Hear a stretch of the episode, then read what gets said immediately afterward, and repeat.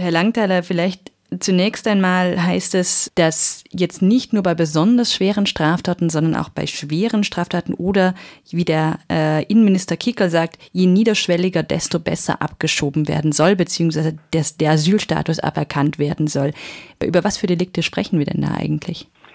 Naja, äh, das wissen wir nicht, äh, über was man da oder der Herr äh, Innenminister Kickel da genau spricht. Was evident ist, ist, dass das halt wieder eine dieser Ablenkungsmanöver ist, die immer über die Asylschiene laufen. Wir haben momentan ja eine Diskussion, dass in Österreich sowas ähnliches wie Hartz IV eingeführt werden soll. Eine, eine massive Verschlechterung der Sozialhilfe und davon wird, wird abgelenkt. Also das nur mal vorweg zu sagen. Sonst ist das noch sehr nebulos und ist auch eher etwas, äh, wo wir glauben, äh, dass das in den Hintergrund treten wird. Massiv wird aber sicher versucht werden, in nächster Zeit Asyl und subsidiären Schutz äh, abzuerkennen von Menschen, die 2015, 16 gekommen sind. Das heißt, das ist jetzt mehr so ein Vorgeplänkel. Über welche Schiene soll denn subsidiärer Schutz beispielsweise aberkannt werden? Naja, wir haben jetzt schon massive Aberkennungen von subsidiären Schutz äh, bei afghanischen Flüchtlingen, wo behauptet wird, es gebe eine sogenannte interne Fluchtalternative die es äh, unserer Meinung nach äh, nicht gibt. Also es heißt, gewisse Städte in Afghanistan, äh, vor allem Masai Sharif im Norden, wäre sicher und man könne dorthin äh, abschieben. Und äh, der subsidiäre Schutz wird deswegen aberkannt äh, oder versucht zu erkennen, weil es eine andere Spruchpraxis gibt der Höchstgerichte.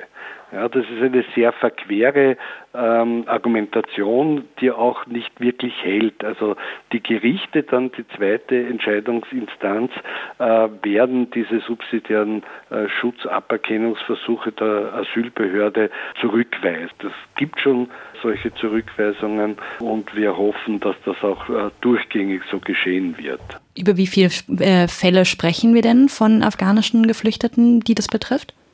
Naja, das sind etliche hundert im vergangenen Jahr, wo das versucht wurde.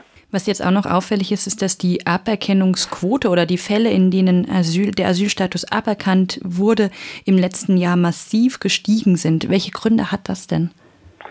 Dass äh, eher versucht wird, äh, Aberkennungen durchzuführen, Genaue Zahlen sind auch schwer zu bekommen, weil was man jetzt sieht oder die Zahlen, die an die Öffentlichkeit gekommen sind in den letzten Tagen, sind die Zahlen, wo Aberkennungsverfahren eingeleitet worden sind.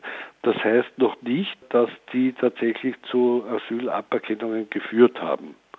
Und warum die Zahlen gestiegen sind, ist klar, weil es einfach äh, mehr Leute gibt, auch denen man was aberkennen kann, nicht? Und auch, weil die Behörde Kapazitäten hat, weil keine Flüchtlinge äh, mehr kommen die letzten zwei Jahre. Also hat die äh, Behörde Kapazitäten zu schauen, wo, wo kann man Leuten das Asyl oder den subsidiären Schutz aberkennen. Ja. Wie ist es denn Ihrer Einschätzung nach ähm, auf der EU-Ebene?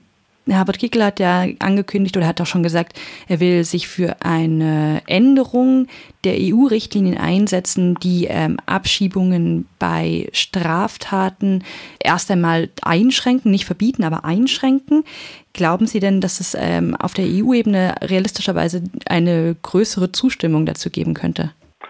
Naja, es ist schon zu befürchten, dass er da Verbündete findet, aber es ist äh, so, dass diese ganzen äh, Änderungen der Asylrichtlinien oder die Umänderungen von Richtlinien zu, äh, zu, zu Verordnungen, zu Gesetzen eigentlich ins Stocken geraten ist und gerade die österreichische Ratspräsidentschaft ja da überhaupt nichts gemacht hat in die Richtung. Im Gegenteil, dass es eher obstruiert hat. Es ist in diesem Fall eher schwierig, dass das wirklich geändert wird, glaube ich, ja, weil ja da auch vor allem die, das Prinzip des Non-Refoulement, das in der Europäischen Menschenrechtskonvention verankert ist, auch davor steht, eigentlich auch die, die Flüchtlingskonvention und die Grundrechtscharta. Also so einfach kann man in so einer sensiblen Frage Änderungen nicht herbeiführen. Zuletzt noch die Frage, Sie haben es ganz am Anfang gesagt, das ist eher ein Ablenkungsmanöver. Diese konkreten Vorschläge zur Aberkennung von Asyl bei Straftaten, fallen wir da, auch wenn wir zwar jetzt darüber sprechen, schon wieder auf die FPÖ rein? Das äh, ist äh, gerade bei meinem Job, wo ich Öffentlichkeitsarbeit mache, für die Asylkoordination stelle ich mir die Frage immer wieder, soll man überhaupt äh, auf solche Vorstöße der FPÖ oder des Kanzlers reagieren oder ähm, sollte man besser überhaupt nicht darauf eingehen? Das ist schwierig und fallweise hm, tendieren wir auch tatsächlich auf solche Sachen überhaupt nicht einzugehen. Ja? Also von uns aus.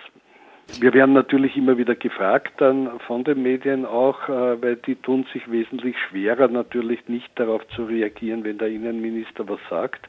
Und das ist auch überhaupt äh, das Problem in diesen Diskursen dass die eben massiv äh, ungleich sind, dass wenn das Innenministerium irgendwas sagt, das ist dann überall in den Medien äh, und wenn jetzt proaktiv etwas von den NGOs zum Beispiel kommt, dann ist das sehr ja, erratrisch, wo das dann auftaucht.